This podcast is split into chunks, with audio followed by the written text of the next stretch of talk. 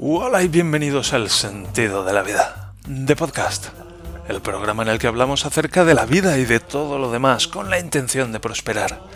Hoy es martes día 14 de febrero del año 2023 y este es el episodio número 417. Todos nos hemos preguntado Si ya lo sabes, en mi imaginación todos nos hemos preguntado alguna vez cuál es el sentido de la vida. pero si Pero si lo buscas en internet solo hay uno, el sentido de la vida.net. Bueno, sí que hay otro, el sentido de la vida.com, pero ¿para qué vamos a entrar ahí? De hecho, solo se puede entrar con invitación. En fin, el sentido de la vida.net. El blog, el podcast, el hombre. En este lugar en el que, en este programa en el que buscamos prosperar, ¿eh? Y más que buscar prosperar, pues creamos prosperidad. ¿Cómo lo hacemos? Pues vamos improvisando. ¿Cómo, cómo, cómo creamos prosperidad? No sé, ¿a ti te han enseñado alguna vez a crear prosperidad? En el colegio tenías clase de crear prosperidad, yo no. Yo tenía clase de biología, por ejemplo. En fin, bienvenidos un día más al sentido de la vida de podcast. Gracias por estar ahí, gracias por acompañarme. Y si el otro día, hace un par de semanas, hubo como un pico de gente que vino aquí, pues hay como un pico de gente que ha dejado de venir aquí. Y sí que es cierto que hay algunos que os habéis quedado, así que bienvenidos, muchas gracias por estar ahí y por haber quedado, por haberos quedado. Es como cuando tiras, yo qué sé, un montón de espagueti contra la ventana. que la mayor parte se escurre y se va hacia abajo, pero hay algunos espagueti que se quedan ahí pegados. Por cierto, no se dice espaguetis, se dice spaghetti. Ese es el plural en italiano. si os gustan este tipo de cosas y sois muy puntillosos con el lenguaje, por ejemplo, y con la gramática, y os gusta mucho el control, sois muy frikis del control, pues este es vuestro sitio en el que podéis aprender a relajaros y a tomaros la vida con mejor humor, con más tranquilidad, con más relax. Tururú, tuturuturu, ¿Conocéis la, ¿Conocéis la canción esa? Pues bien, hoy vamos a seguir un poco improvisando y seguir yendo con las circunstancias y dejándonos llevar por la corriente, que es como una manera muy fácil y muy agradable de ir por la vida. Muchas veces me acuerdo del libro de la selva. ¿Habéis visto el libro de la selva? Yo sí. Yo lo vi en el cine cuando era pequeñito. El libro de la selva en el cine cuando era pequeñito. Pero no de dibujos en tres dimensiones ni nada de eso. Sino dibujos de dos dimensiones y así de... con poquitas sombras, vamos. Y me acuerdo de lo de. The bare necessities of life will come to you. Como las, las puras necesidades de la vida te llegarán. Si te relajas y te dejas llevar, simplemente lo que necesitas lo tendrás. Y a veces me acuerdo de eso y recuerdo cuando estaba en Estados Unidos y la primera vez que estuve trabajando un verano allí en, en como un sitio muy grande donde tenía un pequeño parque de atracciones con cuatro atracciones, una de ellas era un tío vivo.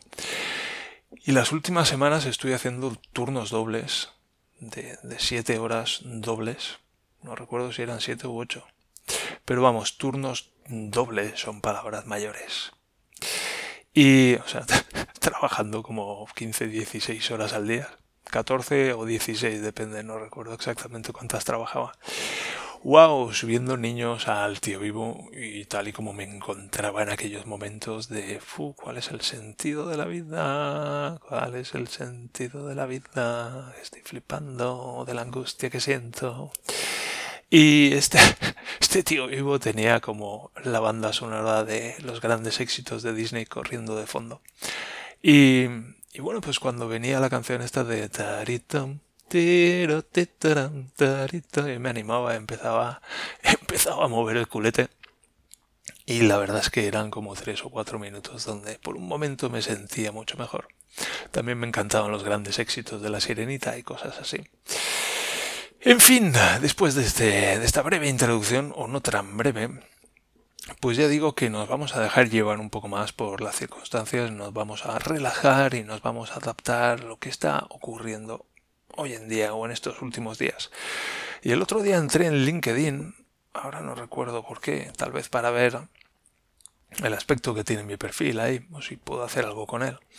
Y bueno, además de que estoy ahí como terapeuta y coach, no soy ni una cosa ni la otra, hablando de, hablando de decir la verdad, pues me encontré un mensaje, me encontré un mensaje de un tal Miguel Ángel, creo que era, pero decir su nombre adecuadamente. Y me contaba que si tenía, me preguntaba si tenía un artículo, una entrada que había escrito en el sentido de la vida en algún momento en el pasado, de acerca de un, ejercicio que nos hizo la profesora de PNL, aprendiendo PNL. Y, yo enseguida recordé cuál era aquel texto, pero me pregunté dónde está eso. Y, bueno, pensé, bueno, podría recuperarlo tal vez haciendo arqueología de páginas web en el, en el Archive.org.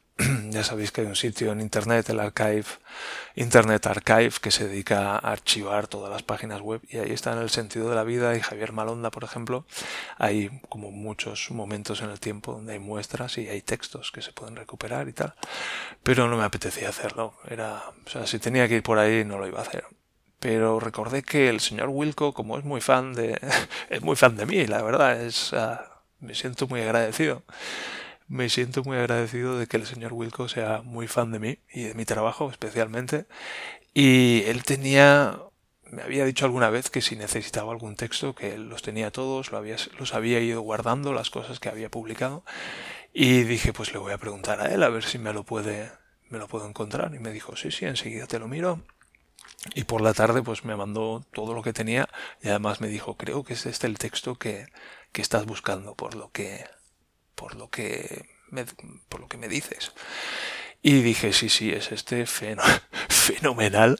Y cogí y se lo envié a este chico que me dijo, ah, es que ahora lo necesito, con mi mujer está pasando un, mal momento y, pienso que este texto le puede ayudar mucho, tal y como me ayudó mucho en el pasado y, wow, la verdad es que me impacta el, el, darme cuenta que cosas que hice en el pasado, textos que escribí en el pasado, pues años después eh, han tenido un impacto grande en la gente y en sus vidas. Y, y, la verdad es que me hace darme cuenta de que, de que pues eso, mi trabajo, este trabajo que he estado haciendo un poco a la desesperada y un poco sin sentido y medio inconsciente a lo largo de los años, pues ha servido para algo. Así que, pues gracias por hacérmelo saber. Y también como un texto que escribí acerca del trastorno de déficit de atención en los niños, que hubo una época pues que salió salieron algunos artículos en el periódico acerca de que había que drogar a los niños porque no atendían en clase y, contestaban a los padres. Y yo what the fuck pero qué me estás contando y escribí un artículo pues con, con mucho humor negro que para que la gente se replanteara lo que es drogar niños no sé si no si no, si vosotros no tenéis reparos éticos y morales a la hora de drogar niños, pues a mí me parece algo, algo un poco heavy, un poco heavy, la verdad. Entonces escribí ese artículo y hubo un lector que me dijo, mira, yo hago coaching y tengo unos padres que tienen problemas con su hijo y ese texto lo he imprimido y se lo he pasado. Y yo, ostras. ¿Sabes? Era como, cuando lo escribí era un poco, ostras, necesito decir esto, necesito no sé si lo va a leer alguien o si le importa a alguien, pero esto lo tengo que decir.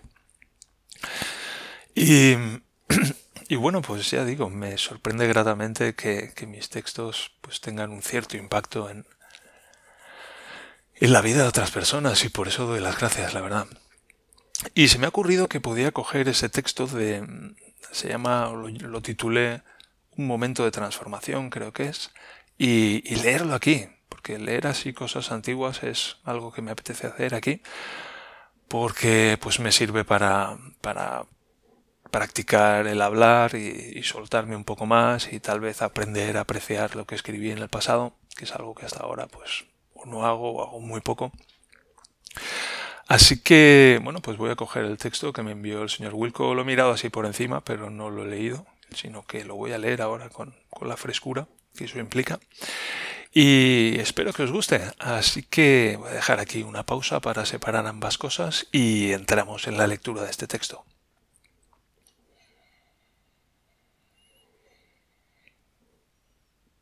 Un momento de transformación.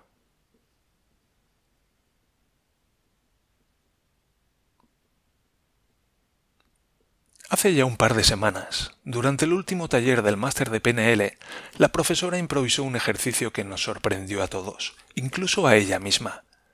Escribí un relato de mi experiencia para otra de mis páginas, El sentido de la vida, y quería lógicamente ponerlo aquí también por tratarse de un suceso relacionado directamente con mis clases de PNL. Así pues, a continuación, el relato de lo acontecido aquella jornada. El año pasado hice el curso de Practitioner de PNL. Fue una de las mejores decisiones que he tomado en mi vida. Allí me hablaron de juegos de poder, de justificaciones, de proyecciones. Empecé a ver cómo estaba aplicando todo aquello a otros y cómo me estaba siendo aplicado a mí. Me pareció fascinante. Conocí gente muy interesante y cada vez que un sábado por la tarde salía de uno de estos talleres me sentía renacido. La profesora nos apretaba las clavijas y yo cada vez me sentía más afinado. Este año estaba deseando que empezara por fin el máster, y lo hizo en octubre. Más gente nueva, más buen rollo, más explicaciones sobre juegos de poder, justificaciones y proyecciones. La profesora ya nos había avisado de que, si en el practitioner nos parecía que nos metía caña, en el máster nos íbamos a sentir literalmente apaleados. Frases habituales de la profesora al interaccionar con los alumnos son del tipo no me has respondido a la pregunta. A mí me dan igual tus justificaciones o eso que me estás contando es un montón de basura. Cada vez más prietas las clavijas, cada vez más fino, cada vez más sólido y compacto. Los sábados por la tarde salgo de allí como si hubiera tomado drogas. A lo largo de este año y medio hemos hecho muchos ejercicios. Muchos de ellos implican acceder a situaciones violentas o traumáticas del pasado. Es relativamente habitual ver a los compañeros romper a llorar, hay abrazos por doquier. En este año y medio nunca había llorado antes, y empezaba a pensar que era un bicho raro. Tenía incluso ganas, deseaba ser capaz de romper a llorar delante de mis compañeros. Este fin de semana al fin sucedió. Lloré. Lloré como una Magdalena. Lloré como un niño, con esas lágrimas de las que me gusta sentir. Lloré de emoción, a dos ojazos lágrimas precipitándose en cascada sobre mis mejillas. No fui el único. Hasta la profesora lloró. Fue raro el que no lo hizo. Yo nunca había asistido a nada semejante a lo que vi allí. Me sentí privilegiado por haber podido experimentar lo que aconteció el sábado pasado en aquella habitación. La profesora improvisó un pequeño ejercicio en el que cada uno de nosotros debíamos encontrarnos con una versión evolucionada de nosotros mismos. Lo hacíamos por turnos, uno hacía el ejercicio y los demás miraban. Al ser el ejercicio improvisado, los pasos se fueron refinando con cada persona y los resultados eran cada vez más espectaculares. Después de cuatro o cinco compañeros, me tocó a mí. Respiré hondo y puse las manos sobre los muslos. Miré a mi alrededor. Todos los ojos estaban clavados en mí. Me sentí más expuesto que metido en una pecera y colgado en la plaza del ayuntamiento. Aquello iba a ser difícil. Respiré hondo otra vez y cerré los ojos. Imagina que tienes ante ti a una versión evolucionada de ti mismo. ¿Qué aspecto tiene? Descríbemelo. Empecé con la descripción. Llevaba unos vaqueros y una camisa azul y circulaba tranquilamente por la calle más hinchado que un pavo. Se le veía que se sentía muy bien, tranquilo, confiado, seguro de sí mismo, Pocas cosas parecían importarle en aquellos momentos, si es que había alguna. Una amplia sonrisa surcaba su rostro. La profesora me pidió que imitara a aquel tipo, y en cuanto lo hice cambió mi postura. Mi espalda se enderezó, mis hombros se levantaron, mi respiración se hizo más profunda y más relajada. Me hinché como un pavo. Tuve miedo de que me creciera una cola de colores. Luego la profesora me preguntó por la mirada de aquel ser y me pidió que abriera los ojos para que todos la pudiéramos ver. Abrí los ojos y la experiencia se hizo más difícil todavía. Soy muy visual y vivo básicamente en imágenes y a través de ellas. En cuanto vi la habitación perdí inmediatamente fuelle. La profesora lo leyó enseguida y me dijo Vuelve, vuelve. No sin gran esfuerzo, volví. ¿Cómo es el rostro de esa persona? ¿Cómo su sonrisa? Imítalo. Hice un esfuerzo titánico. Noté mis mejillas temblando. empecé a notar que el resto del cuerpo también empezaba a temblar. El cuello, los hombros, el pecho, los brazos. Tú puedes, dijo la profesora, sopórtalo. Temblando como un flan, sintiendo escalofríos, seguí adelante. Aquella sensación era realmente insoportable, y cuando la profesora me dijo que lo intensificara, creí que no sería capaz. Ella estaba sentada en su silla, en el centro de la imagen que me mostraban mis ojos. Cuando pienso, cada vez que tengo un pensamiento, muevo ligeramente los ojos. Todos lo hacemos, aunque raramente lo percibimos. Veía la imagen de la profesora y esa imagen empezó a vibrar. Ella se debió de dar cuenta de alguna manera, a pesar de estar a tres metros de distancia, porque me dijo Deja de pensar. Traté de dejar de pensar y era inútil. Podía ver la imagen vibrando y ser consciente de cada pensamiento, por pequeño que fuera, aunque solo fuera una palabra, una imagen, una sílaba, un sonido. Estaba en un estado mental en el que no había estado nunca. Tenía vértigo, estaba aterrorizado, la imagen vibraba cada vez más y yo la estabilizaba una y otra vez. Volvía en cada ocasión al punto anterior y luego daba un pasito más y cada vez lo hacía más rápido. La imagen vibraba como si un terremoto estuviera sacudiendo la habitación. No sabía cuánto tiempo más sería capaz de soportar aquello. Y entonces lo sentí. Duró solo un instante. La habitación por fin se estabilizó y fijé la imagen como si fuera una foto y de repente fui consciente de lo que estaba sintiendo. Sentí como si mi cuerpo entero fuera a estallar, como una fuerza que naciera de cada una de mis células, como un fuego que me hervía en cada punto de mi cuerpo, como un orgasmo brutal, como si todo yo fuera una energía inconmensurable que estuviera a punto de explotar en aquel segundo como si una bomba atómica hubiera comenzado a detonar en mi interior. Dicen que soy bueno con las palabras, pero lo cierto es que en estos momentos me siento terriblemente torpe. Simplemente no conozco palabras para describir aquello. No lo puedo explicar mejor. Al sentir aquello, mi cara se desencajó en una mueca de descomunal sorpresa. Abrí la boca tanto como pude y mis ojos se abrieron de par en par mandando las cejas a la altura del cogote.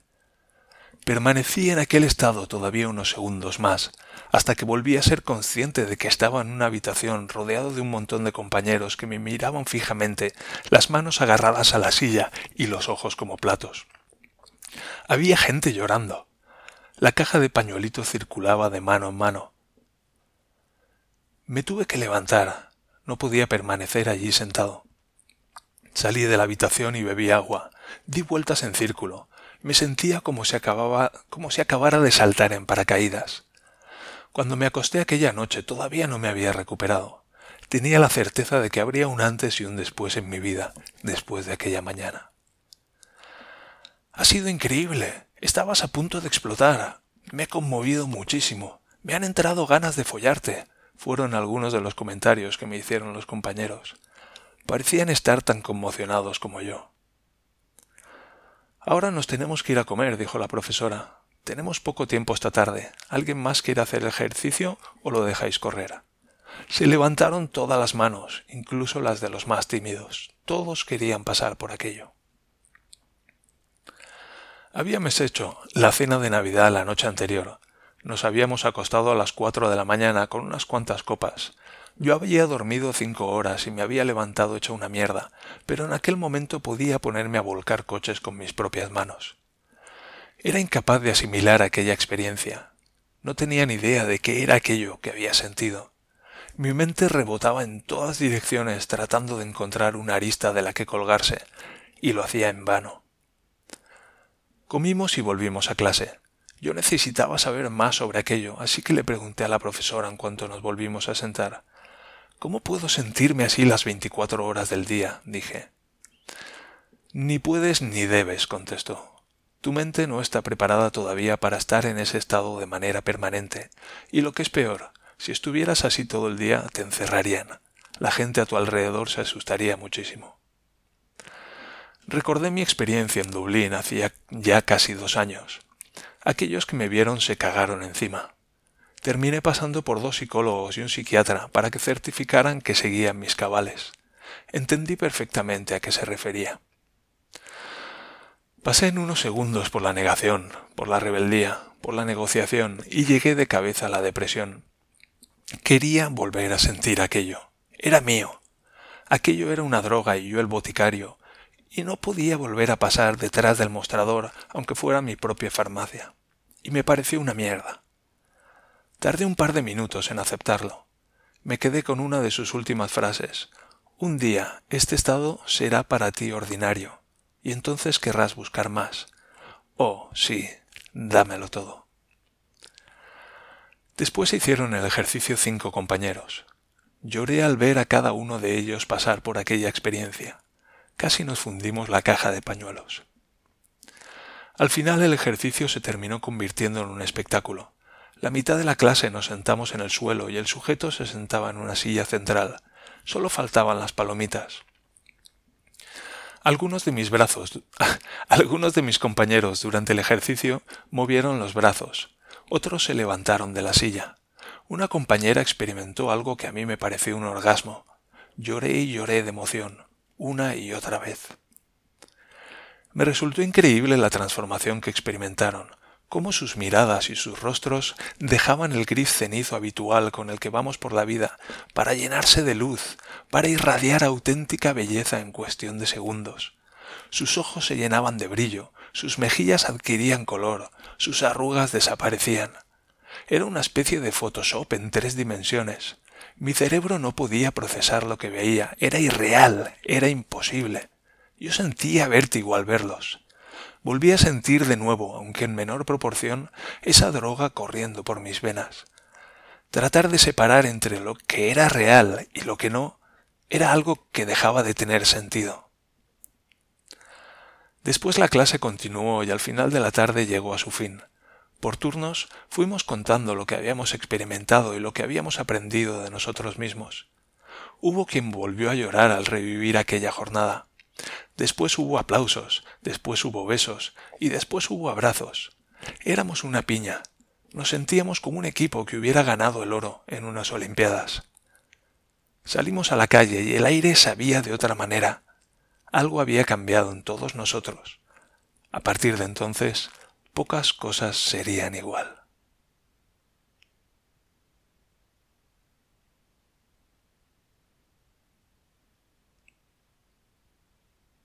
Wow. wow. Wow, me ha encantado leerlo. Me ha encantado leerlo. Y espero que te haya encantado escucharlo. Wow. Wow, wow quiero sentir más de eso, quiero sentir más de eso, por favor. Y seguramente pues hoy ya estoy sintiendo mucho de aquello, solo que se ha convertido ya en cotidiano, pero si por un momento esto tuvo lugar 2012, 2013, por ahí. 2012 tal vez. Y bueno, si hubiera podido adelantarme en el tiempo 10 años y poder sentir lo que estoy sintiendo hoy en día, pues seguramente hubiera flipado entonces. Y mucho de lo que estoy sintiendo hoy, pues seguramente es lo que sentí allí, aquel día hace 10 años. Y bueno, pues me sirve para darme las gracias, para darme cuenta de, wow, del camino que llevo recorrido, desde dónde vengo y a dónde he llegado y, de que quiero más, de que quiero más, naturalmente. Pero ahora es un momento de, agradecimiento. Si entonces fue un momento de, de transformación, pues hoy es un momento de agradecimiento. De agradecimiento a mi profesora de PNL y de agradecimiento a los compañeros que compartieron conmigo aquella experiencia. Y también de agradecimiento a mí mismo por, trabajo que he hecho conmigo mismo a lo largo de todos estos años. Bien, con esto voy a despedir el episodio, que nos hemos ido ya a los 24 minutos. Y bueno, mañana más. Ya digo, espero que lo hayáis disfrutado, que sigáis prosperando, que recordéis que os quiero, os quiero mucho. Y nos encontramos en el siguiente episodio. Hasta entonces, adiós y adiós. Adiós. Esto es el sentido de la vida.net. Adiós.